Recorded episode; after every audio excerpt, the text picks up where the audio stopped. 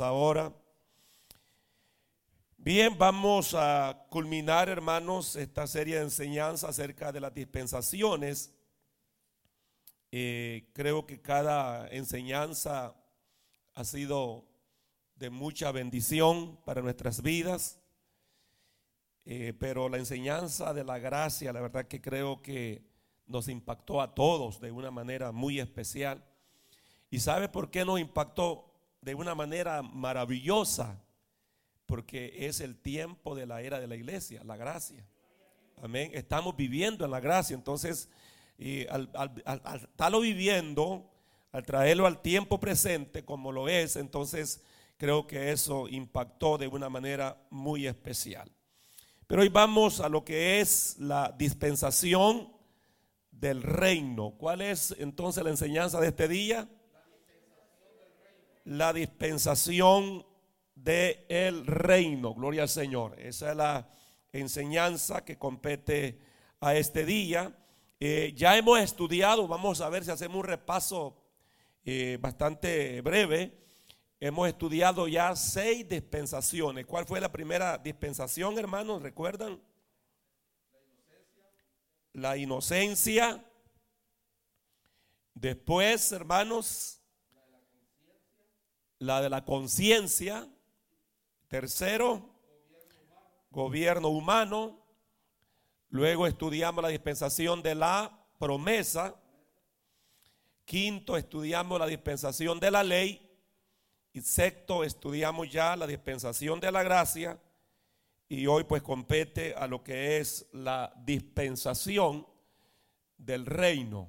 Ahí tenemos, yo sé que está un poquito pequeña la letra, pero eh, desde que vemos la cruz, hay un fin a una dispensación, que fue la dispensación de la ley. Y luego iniciamos con Efesios capítulo 3, verso 2, que es el tiempo de la gracia. Amén. La edad de la iglesia. Diga conmigo, la edad de la iglesia. ¿Verdad? El tiempo de gracia, o sea, el tiempo o esta dispensación de la gracia.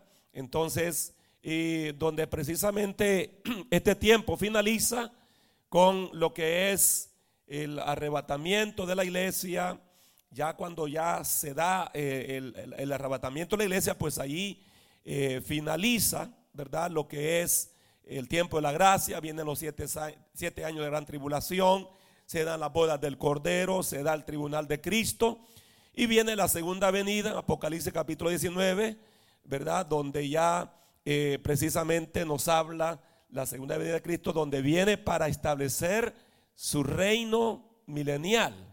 Luego después están, hermano, cuando una vez termina el reino milenial, eh, se entra a lo que es al juicio final, eh, lo que es el juicio del gran trono blanco, Apocalipsis capítulo 20. Se da también lo que es el lago de fuego, donde es lanzado eh, el falso profeta, la bestia, eh, el mismo Satanás, ¿verdad? Serán lanzados al castigo eterno y luego se entra al estado eterno, ¿verdad? Eh, que a lo mejor quizás un día viernes compartimos, ya que también entramos a este tema de la escatología el día viernes, y a lo mejor quizás demos, si Dios permite este viernes, lo que será la eternidad futura. Entonces, esto es bien importante, hermanos, porque, por ejemplo, se habla o se profetiza eh, que ya es el fin del mundo, ¿verdad? Lo, creo que lo vivimos en el, en el 2012. ¿En qué año fue que lo vivimos? En el 2000. En el 2000, ¿verdad? Cuando iba ya a, finalizar eh, lo que era el milenio pasado y entrar un nuevo milenio, el güey, güey, ¿cómo le llamaron? El eh, sí, el fin del mundo, pero hay una palabra y que todas las computadoras iban a volver locas y, ay, y que era el fin del mundo. Y, se sigue levantando gente, ¿verdad? Recientemente en Colombia lo mismo que el fin. Y bueno, y tantas profecías de que ya es el fin del mundo. Entonces, pero cuando uno estudia, hermano, las dispensaciones, uno se da de cuenta de que cuando la gente dice el fin del mundo, ni sabe lo que está diciendo. Porque una vez que la iglesia sea raptada, van a tener que pasar siete años de tribulación, mil años del milenio de Cristo, y entonces vendrá lo que precisamente llama la Biblia eh, cielo nuevo, tierra nueva. Entonces, es decir, que tiene que pasar para que eso suceda y haya tierra nueva, cielo nuevo, por lo menos después del rapto de la iglesia, mil siete años. Estamos aquí. Entonces, por eso es importante estudiar. Así que eh, cuando eh, nos reunimos a esto, hermano, lo hacemos no porque lo sabemos todos, sino para que juntos estudiemos la palabra del Señor. ¿Cuántos dicen amén? Gloria al Señor. Así que eso es bien importante, eso es bien importante. Por eso es necesario conocer los tiempos, ¿verdad? Es, eh, claramente, pues el Señor dice que conozcamos los tiempos, que conozcamos las dispensaciones. Así que, en primer lugar, entonces tuvimos la dispensación, vamos a repetir, de la inocencia. Segundo lugar, la dispensación de la conciencia.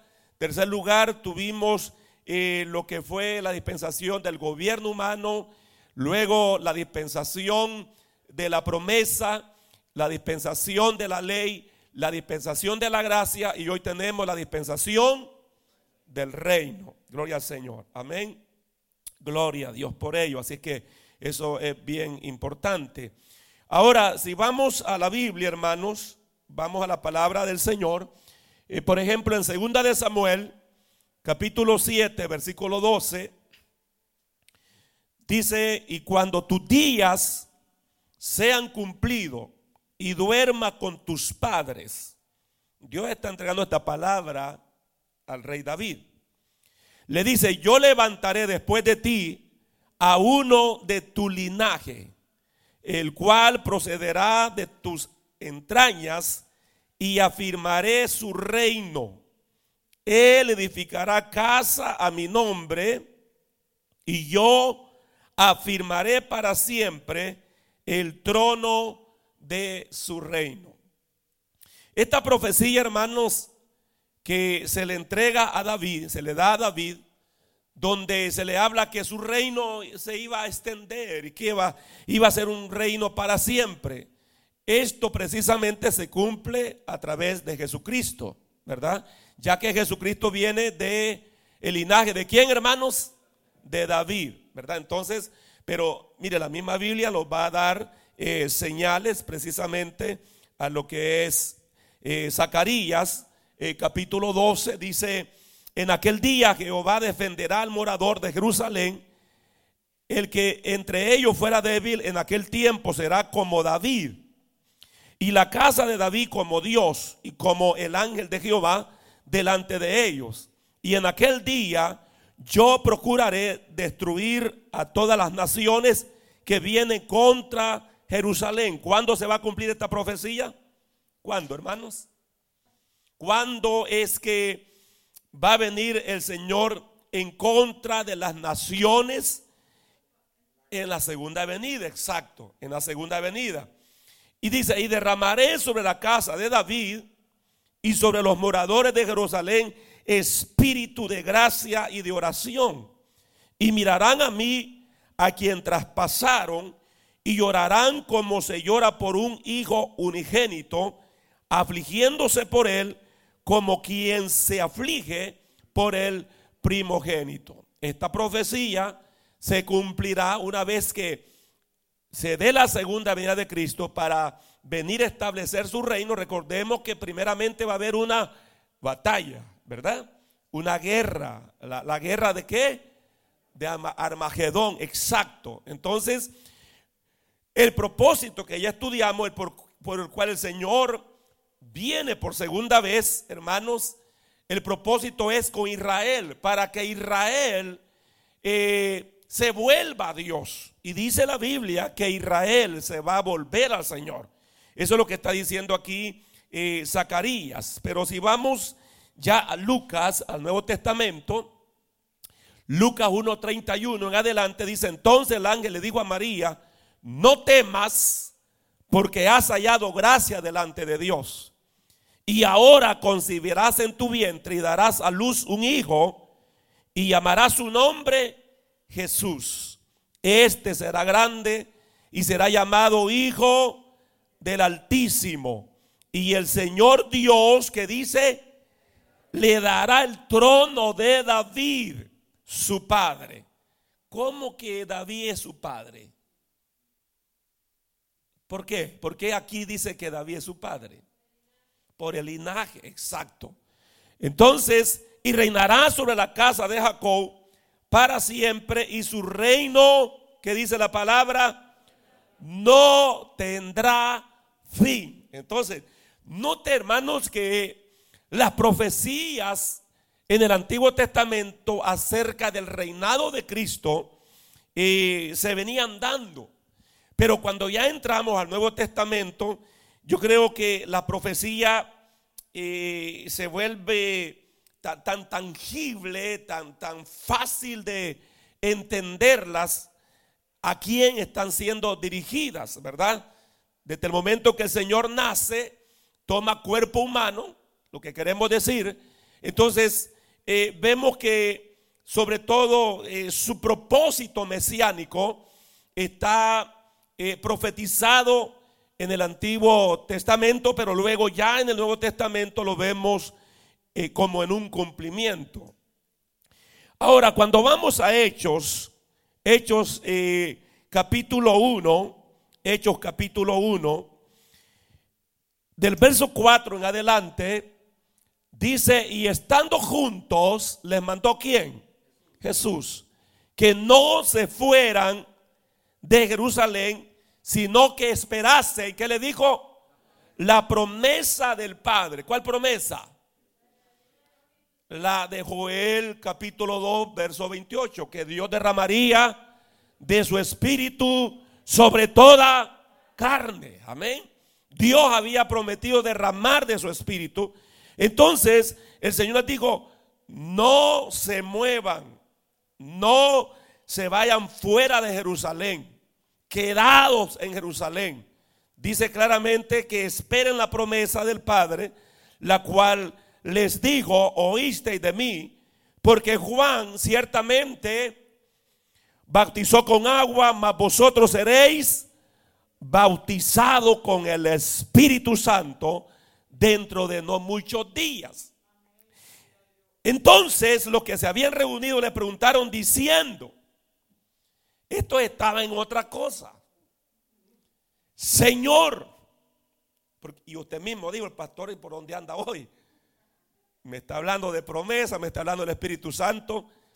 Es que mire, mire el siguiente verso, dice claramente, entonces los que se habían reunido le preguntaron diciendo, Señor, ¿restaurarás el reino a Israel en este tiempo? Hmm.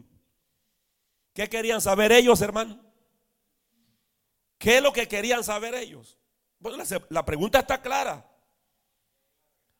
Exacto, lo que le están diciendo, Señor, lo que queremos saber es si en estos días tú nos estás diciendo que esperemos. Pero nosotros queremos saber en estos días, siendo de que tú eres el Mesías prometido. Y estaba en lo correcto siendo que tú has venido para reinar, siendo que eres el rey de los judíos, siendo que eres el heredero de el trono de David, tu padre, amén, y que has venido para restaurar el reino de Israel. Entonces, ya Cristo, estando resucitado, hermanos, él tenía todo el poder para hacerlo. Entonces, eh, es allí donde lo mismo, ¿verdad? Cuando el Señor, por ejemplo, entró a Jerusalén. ¿Cómo entró el Señor, hermano? En un burrito. Todo contrario a lo que los judíos estaban pensando. Bueno, si este ha venido para ser rey hoy me viene en un burro, o sea, lo estaban esperando a él. Eh, ¿En qué, hermano? En un caballo blanco, eh, eh, con, con, un ejército poderoso, porque ellos ya estaban cansados de, del imperio romano. Ellos querían ser libres. Entonces, pero el Señor les dice claramente, hermanos, les dice en el siguiente verso, dice, no os toca a vosotros saber qué, los tiempos o las sazones que el Padre puso en su sola potestad. O sea, el Señor está diciendo que no está bien que indaguemos de los tiempos. Lo que el Señor está diciendo es, no nos podemos saltar los tiempos. ¿Verdad? Porque imagínense qué tiempo estaba iniciando. ¿Qué dispensación estaba iniciando, hermanos, cuando... Exacto, exacto. Era el tiempo de la gracia. Entonces, ¿cómo era posible de que se dejara la dispensación de la gracia y de una vez entrar al reino? ¿Dónde estuviéramos nosotros? ¿Verdad? Entonces, vamos a Efesios capítulo 1. Efesios capítulo 1, versículo 10. Dice, todos serán, como dice, reunidos en Cristo en la dispensación del reino, de reunir todas las cosas en Cristo en la dispensación del cumplimiento de los tiempos, así que, así las que están en los cielos, como las que están en la tierra. Amén. Así como las que están, dice claramente, ¿a dónde dice hermanos? En el cielo y en la tierra. Gloria al Señor.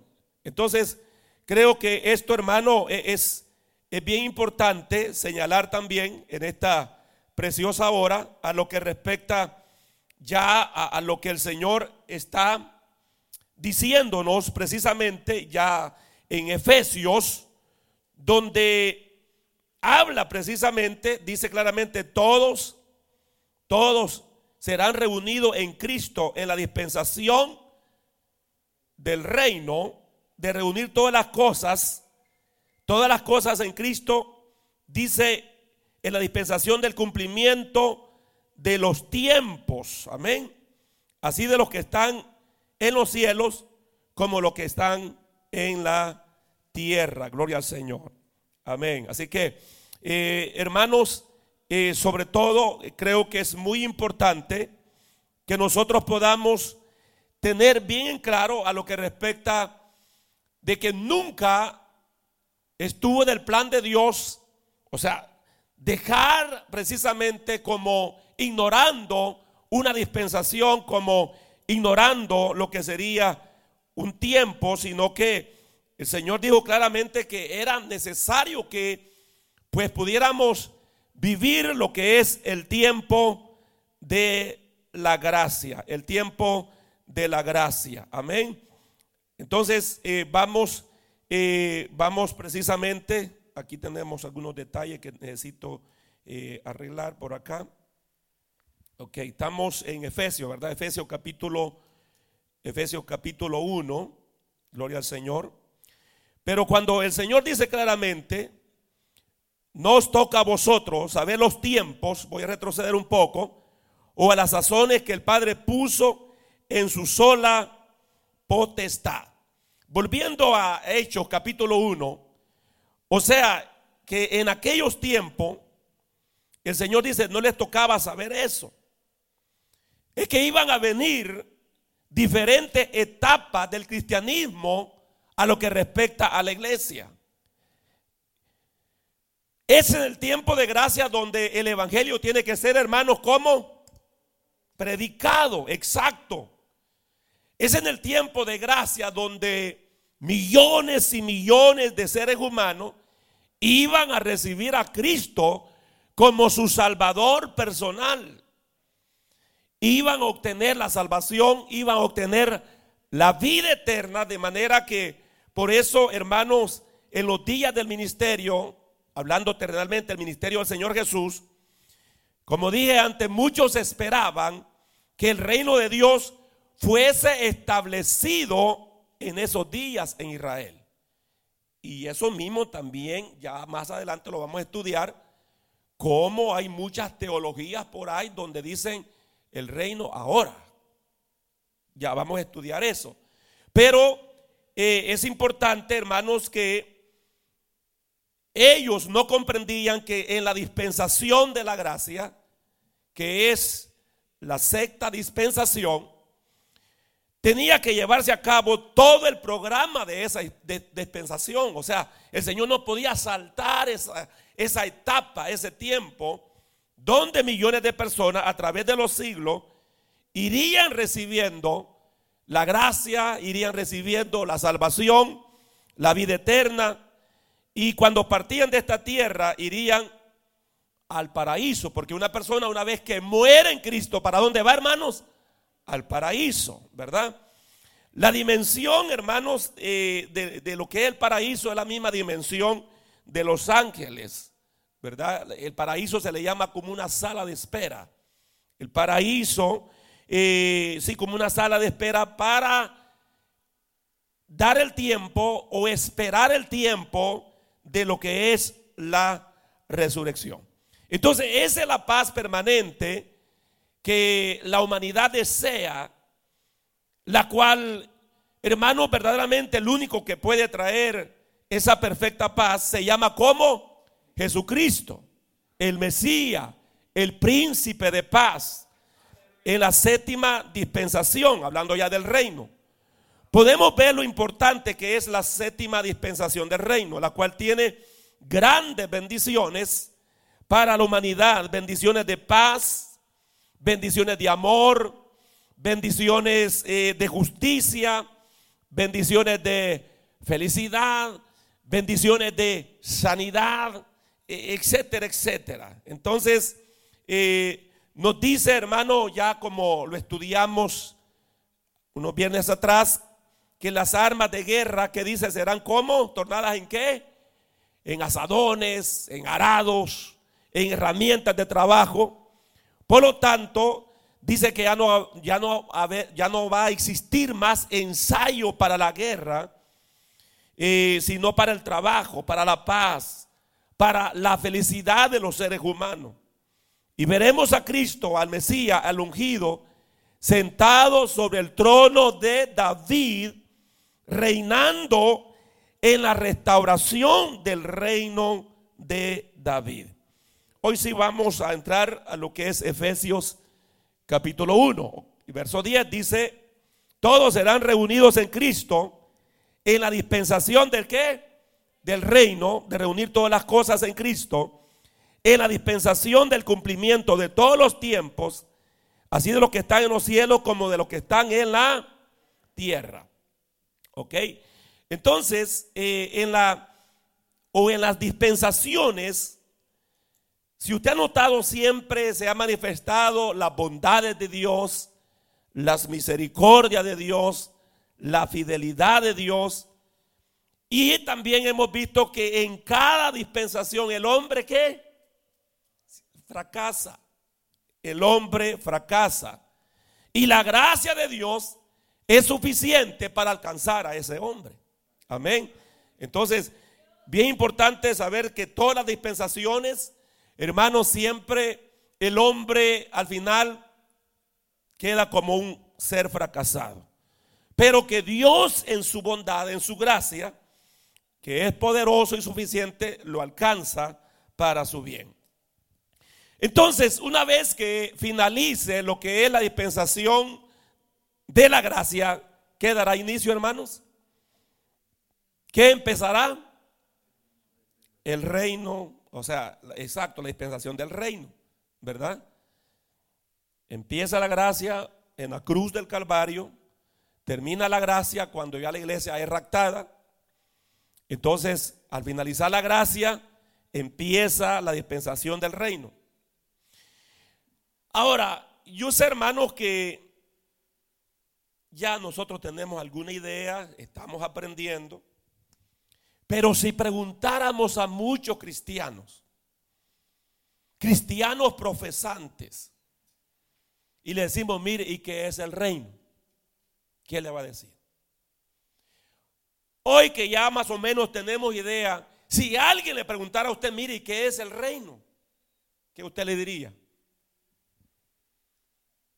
¿O todavía no tenemos una respuesta?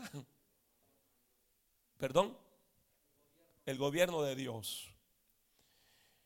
Lamentablemente, hermanos, eh, y no lo decimos para humillar a nadie, no es eso el propósito, sino que si a cualquier cristiano se le pregunta qué es el reino, pues muchos no sabrían realmente qué responder. ¿Cómo es? Exacto. Si preguntáramos acerca si se ha de establecer el reino de Cristo o el reino mesiánico en algún momento del futuro tiempo, eh, muy pocos también tendrían, hermanos, la respuesta correcta, ¿verdad? Vuelvo una vez más, imagínense, cuántas veces se han levantado hombres dando una profecía que hoy sí es el fin del mundo, ¿verdad? Entonces, pero un error de interpretación, porque ya les dije, una vez que la iglesia sea raptada, ¿qué empieza aquí en la tierra?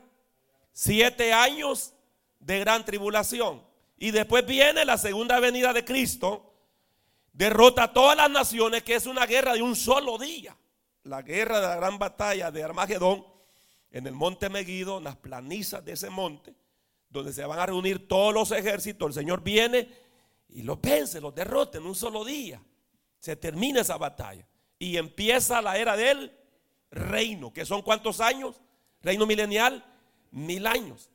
Entonces, volviendo otra vez, recapitulando lo que ya les dije antes, entonces, una vez que sea el rapto de la iglesia, el fin, ¿cuándo sería? ¿Cuándo sería el fin? El fin de todo.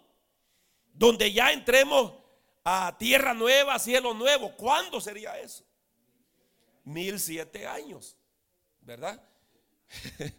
Eso es un gran, imagínense. Entonces, por eso, si uno estudia la palabra, hermano, es como, por ejemplo, cómo le han dado a esto a la vacuna, que eso es el anticristo, que lo, y va de tanto hostigar por Facebook, hermano.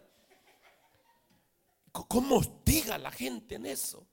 Y que el anticristo, y que ahí viene un microchip, y que te van a cambiar el ADN. Mire, yo le puedo poner un bigote a usted y eso no le va a cambiar su ADN. Ajá, y muchos cristianos, y va y hostiga y hostiga que, Dios mío, pero falta también, hermano, de tener conocimiento teológico, conocer la escatología. ¿Cómo es que a usted le van a poner el sello de la bestia en una vacuna si el Señor no ha raptado a su iglesia?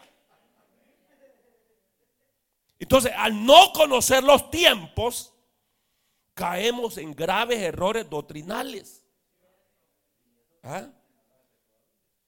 La marca de la bestia, eso va a suceder cuando ya usted y yo estemos en el cielo.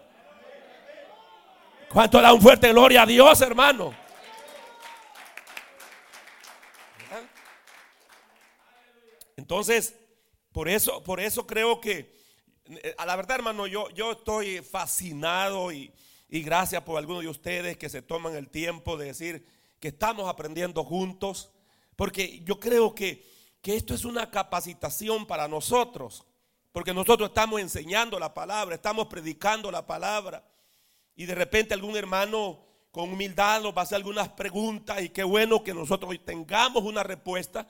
Y aparte de eso, cada líder es responsable de, guardar a, a, que a los miembros de su célula a que no caigan en doctrinas erróneas. Usted es responsable. Si el miembro suyo se hace testigo de Jehová, el problema es suyo. Si usted como supervisor, si alguien se le hizo Jesús solo, ese es su problema. ¿Ah? Entonces, tenemos una gran responsabilidad. Entonces, hermano, por ejemplo, hoy en día se habla mucho en cuanto a la iglesia, y esto es bien delicado. Y esto creo que es una corrección empezando de mi persona, empezando desde el púlpito y se va para allá. Se habla mucho en cuanto a que la iglesia debe de establecer el reino en esta tierra. Y ahí estamos bien errados. en interpretación bíblica. Y yo sé que ya se me asustaron, yo también. ¿Sabe? Es una teología que se levantó. Fue una enseñanza que se levantó de que la iglesia tiene que establecer el reino de Cristo en esta tierra. Y ahora se anima, hermano, a todos los creyentes a que a avanzar en esa acción. Pero eso es bíblico. Hoy vamos a aprender que no. Y por eso le digo, quizás a lo mejor yo lo he dicho inconscientemente. Cualquier hermano que haya pasado el púlpito lo ha dicho, ¿verdad? Pero aquí estamos para aprender, hermano. Lo bueno es que nos dejemos corregir. Amén. Realmente la iglesia está aquí ahora para establecer el reino en este mundo. Es una pregunta. ¿Es el papel de la iglesia de Jesucristo establecer el reino visible? La otra pregunta sería, ¿es la iglesia el rey? Allí ya quedamos ubicados. Entonces, no somos rey para establecer el reino mesiánico. Porque el único, bíblicamente, hermanos, que puede establecer el reino en esta tierra, ¿cómo se llama iglesia? Jesucristo. Él es el único. Solo el rey. Rey de reyes y señor de señores. Es el único que puede establecer el reino. ¿Eh? Entonces, los que creen que ahora es el reino, error de interpretación. ¿No ha oído usted eso, hermano? Y hay programas, programas entre comillas evangélicos. El reino aquí y ahora ya. Y como todo lo queremos ya. Sopa instantánea, ya. Huevos ancochados, ya. ¿Verdad? Entonces, los que creen que ahora es el reino cuando todavía estamos en una dispensación. ¿En qué dispensación estamos? En la gracia. Entonces, ¿por qué queremos entonces establecer el reino cuando estamos en una dispensación que no podemos saltarnos de esa dispensación? Estamos en la dispensación de la gracia.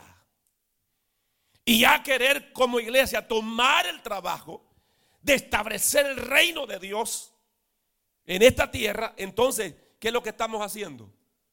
Estamos rompiendo un orden. Estamos diciendo, Señor, ¿sabes qué? Ya no queremos dispensación de gracia, queremos reino ya. Exacto, nos desubicamos en realidad, hermanos, eh, todos los que enseñan de esa manera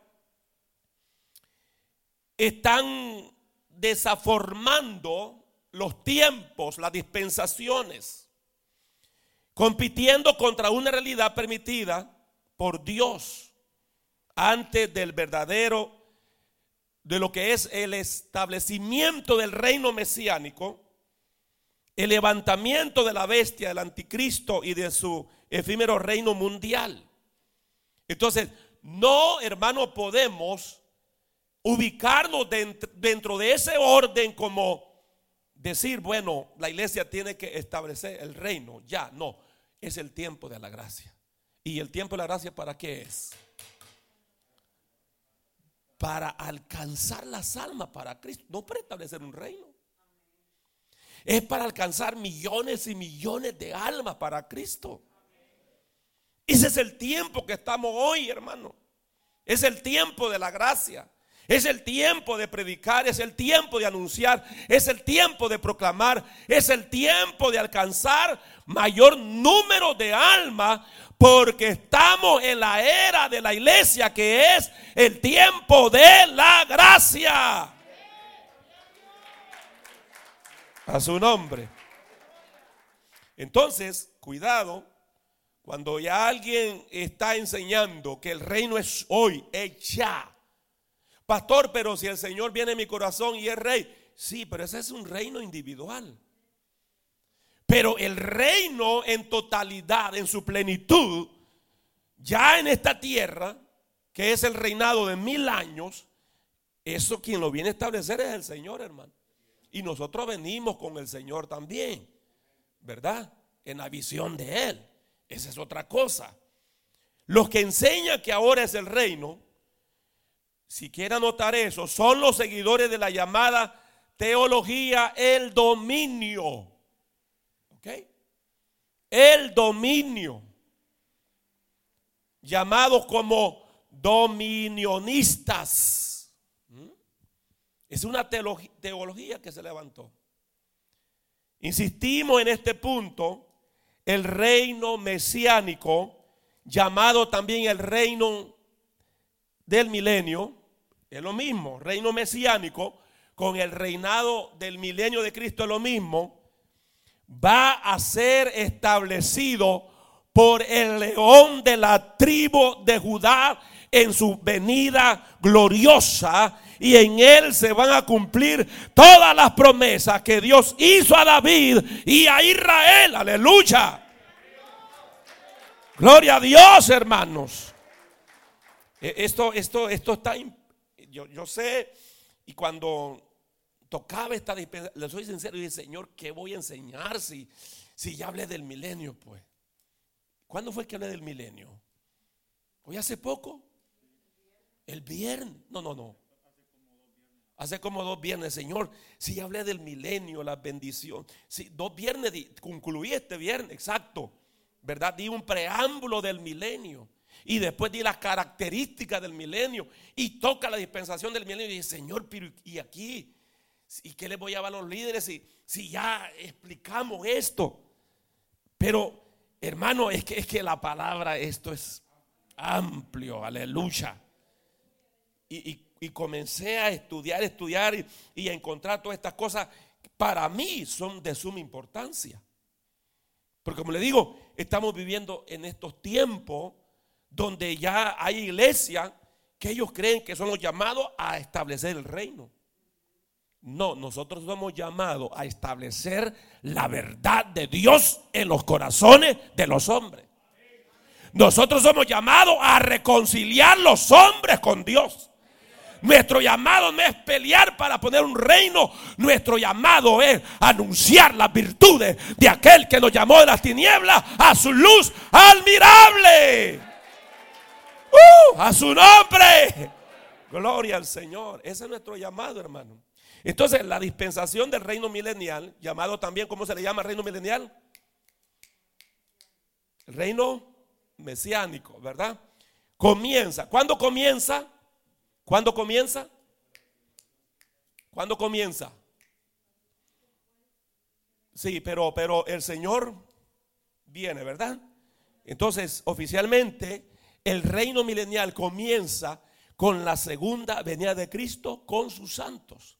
Mateo 24, Apocalipsis 19. Amén.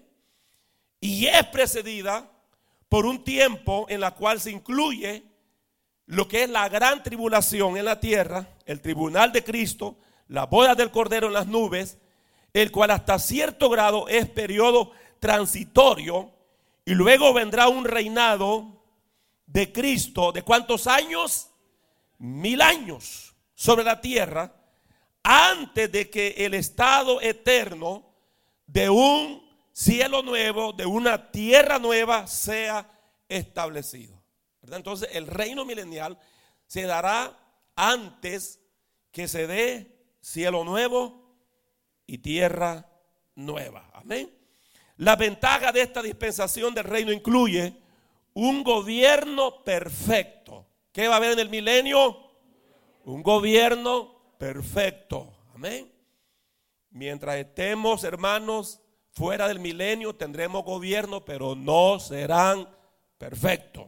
Sea de la izquierda, sea de la derecha, serán como corruptos e imperfectos. Amén. La presencia inmediata y gloriosa de Cristo, el conocimiento universal de Dios y Satanás que va a permanecer inactivo. Eso lo vamos a ver ya en Apocalipsis capítulo, capítulo 20. Dice, vi un ángel que descendía del cielo con la llave del abismo y una gran cadena en la mano y prendió al dragón. ¿Quién es el dragón? Bueno, ahí dice la serpiente antigua que es el diablo. Y si no entiende por diablo, entienda por Satanás. ¿Verdad? Que es el mismo personaje. Y lo ató, dice, por mil años. Y lo arrojó al abismo y lo encerró. Y puso su sello sobre él para que no engañase más a las naciones hasta que fuesen cumplidos mil años. Y después de esto debe de ser desatado por un poco de tiempo. Entonces, hermano, en muchos puntos la dispensación del reino es suprema y trae consumación de los tratos de Dios con el hombre. En las dispensaciones, Dios siempre cumple su propósito. ¿Qué es lo que Dios cumple en cada dispensación? Su propósito de manifestar su gloria. Hoy en el tiempo de la gracia, Dios está manifestando su gloria. Y en el reino de Cristo, Él va a manifestar su gloria en el mundo natural y en la historia humana. A través de la eternidad nadie podrá levantar la pregunta de si Dios podrá haber dado al hombre otra oportunidad para alcanzar la salvación o la santidad por medio de su propia habilidad. O sea, sabemos, hermano, que sobre todo Dios habla de muchas maneras. Dios nos habla de muchas formas. Nos ha hablado a través de los patriarcas, a través de los profetas, a través de los apóstoles. Y hoy nos habla a través de Jesucristo, su Hijo amado, al cual sea la gloria y la honra por los siglos de los siglos. Aleluya. Si bien entonces el reinado de Cristo durante los mil años empieza con judíos, ¿ok? Y también gentiles salvados en la gran tribulación. De acuerdo a la Biblia, los hijos de estos que van a entrar con cuerpo natural, judíos, gentiles, eh, van a tener hijos. Y los hijos van a nacer en ese tiempo con la misma posición en que se encontraron los hijos de Adán. O sea, siempre van a traer eh, en el ADN lo que es que la naturaleza que pecaminosa caída. Entonces ellos van a tener una naturaleza pecaminosa. Y si personalmente todos los que nazcan desde el milenio de los hijos de estos judíos y de los salvos gentiles en la gran tribulación, que van a entrar a lo que es a este reino milenial, si estos hijos no se arrepienten de sus pecados, no ponen su fe en Jesucristo como Señor y Salvador, crecerán siendo pecadores, sin salvación.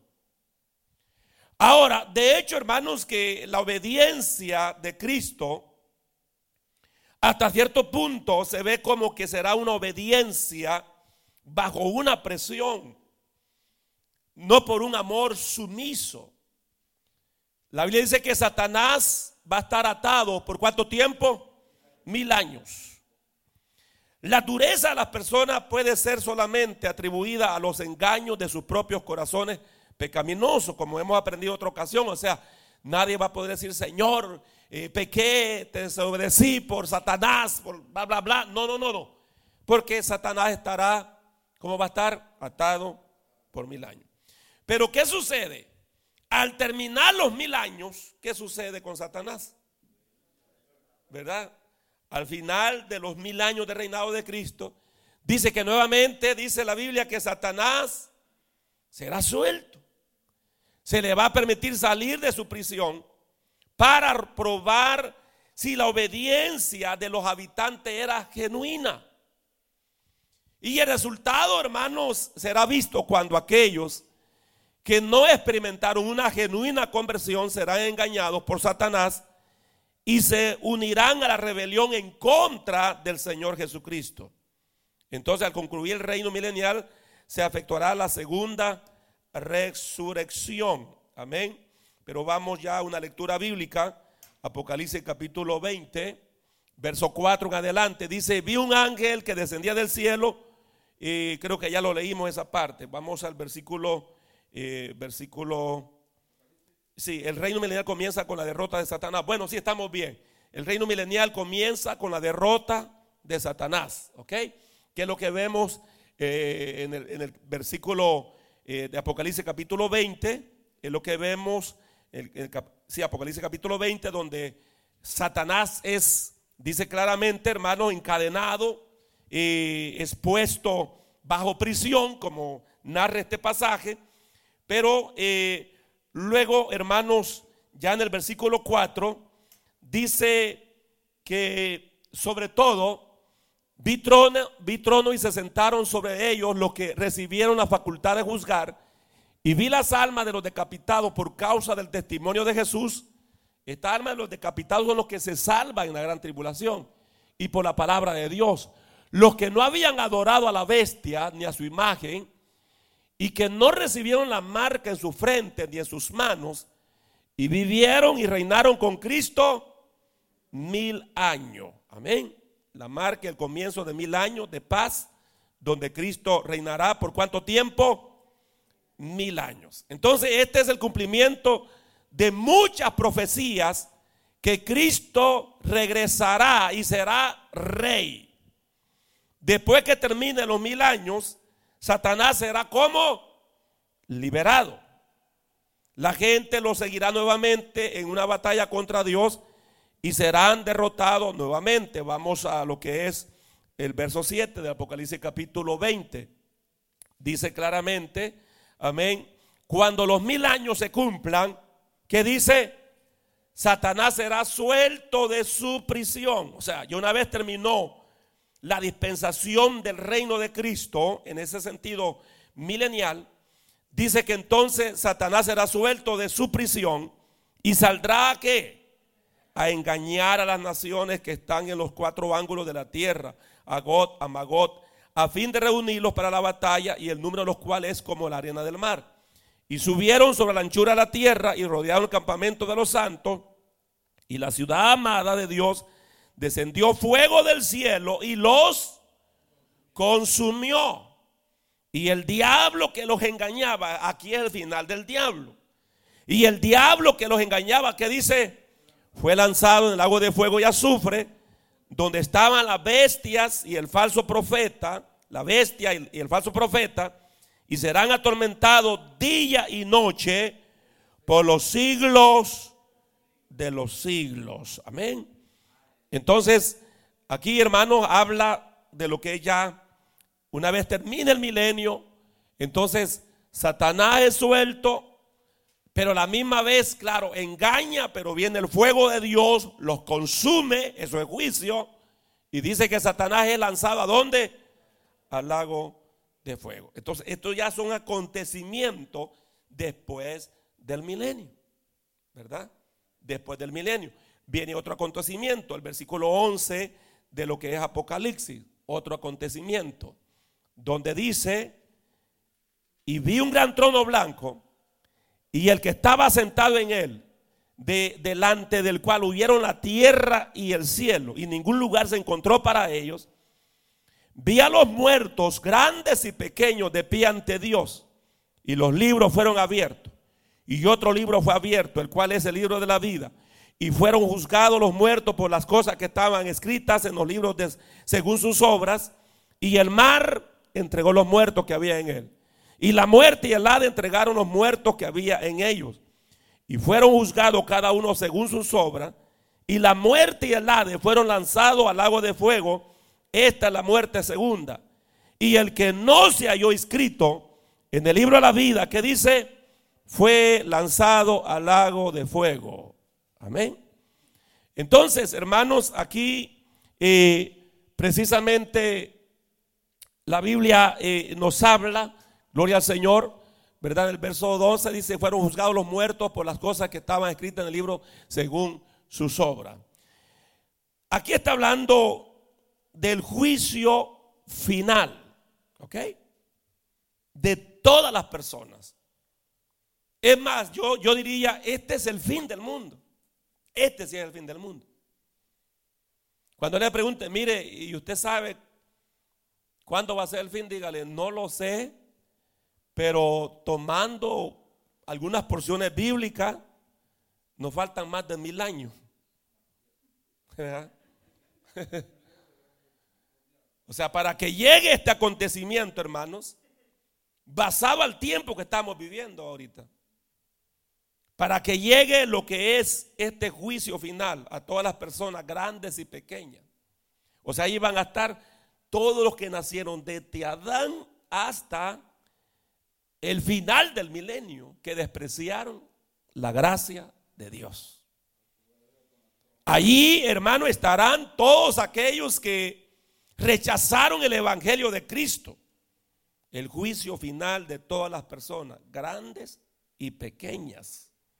Y el que no se halló escrito en el libro de la vida fue lanzado al lago de fuego. Amén. Entonces, como le digo, si vamos a lo que es el final, este es el final. Así terminará el mundo, así como lo estamos viendo aquí en Apocalipsis capítulo 20. Ese será el final del mundo. Entonces no es como se levantan muchos que dicen, hoy es el fin, tal, entre, entre dos semanas es el fin del mundo. No, no, no, no. Hay mucho, hay mucho que hacer todavía. Entonces, eh, ya una vez pasa lo que es el fin de todas las cosas, el fin del mundo, ¿qué sucede? Viene el Señor, dice que, de acuerdo al apóstol Pedro, dice que los, los cielos y la tierra de esta actualidad van a ser, como dice la Biblia, destruidos, exacto, por el fuego. ¿Ok? Está reservado. El Señor prometió que no más diluvio, no más agua, iba a ser fuego. ¿Verdad? Entonces Satanás será arrojado al lago de fuego y esto comenzará el reino eterno. Ok, y una vez termina, porque aquí está la pregunta que hay muchos, bueno, entonces el Señor va a ser rey solo por mil años. No, no, no, no. Eso es para manifestar su gloria en la tierra. Pero ahora ya una vez que Satanás es lanzado al lago de fuego, amén, entonces comienza el reino eterno de Cristo. Porque la promesa que se dio en el Antiguo y en el Nuevo Testamento, que Él reinará para siempre, que su reino no tiene fin, aleluya. Y ahí es donde viene ya Apocalipsis 21, 22, que en un futuro tal vez podamos meditar en ellos, donde ya se habla del reino eterno. En el reino eterno, y entonces hay cielo nuevo y qué más? y tierra nueva. Nuevo cielo, nueva tierra. Y si usted quiere ver cómo es ese cielo y esa tierra, hoy que llegue a su casa, lea Apocalipsis 21, Apocalipsis 22, esos dos capítulos que te habla cómo será la eternidad futura. Te habla cómo será ese reino eterno. Pero solo para que más o menos se entusiasme un poco, Apocalipsis 21, 4 dice eh, claramente, Él les enjugará toda lágrima de los ojos. Ya no habrá muerte. Ese es el reino eterno, porque en el milenio va a haber muerte, va a haber pecado. Pero en este reino eterno ya no habrá qué? Muerte, ni qué más, ni llanto, ni lamento, ni dolor, porque las primeras cosas han dejado de existir. Aleluya. Aquí está, hermano. Eso es los tiempos del Señor. Esas son las dispensaciones del Señor. Fácil de entenderlo. Como dijimos de cuando iniciamos, eh, va a ser fácil de entenderlo porque imagínense, empezamos allá con Génesis y a través de los tiempos viajamos, hermano, aunque en un jet, ¿verdad? Aterrizar a la eternidad futura. Aterrizar a los cielos nuevos y tierra nueva. Dale un fuerte aplauso al Señor, hermano. No me gustaría, este, yo sé que es bien difícil cubrir todas las inquietudes que puedan haber en ustedes respecto a esto, a la dispensación, pero basado en lo que hemos estudiado en estas siete dispensaciones, si alguien tuviese alguna inquietud, alguna pregunta, quisiera dejar el tiempo para que, y si usted tiene alguna pregunta, alguna inquietud,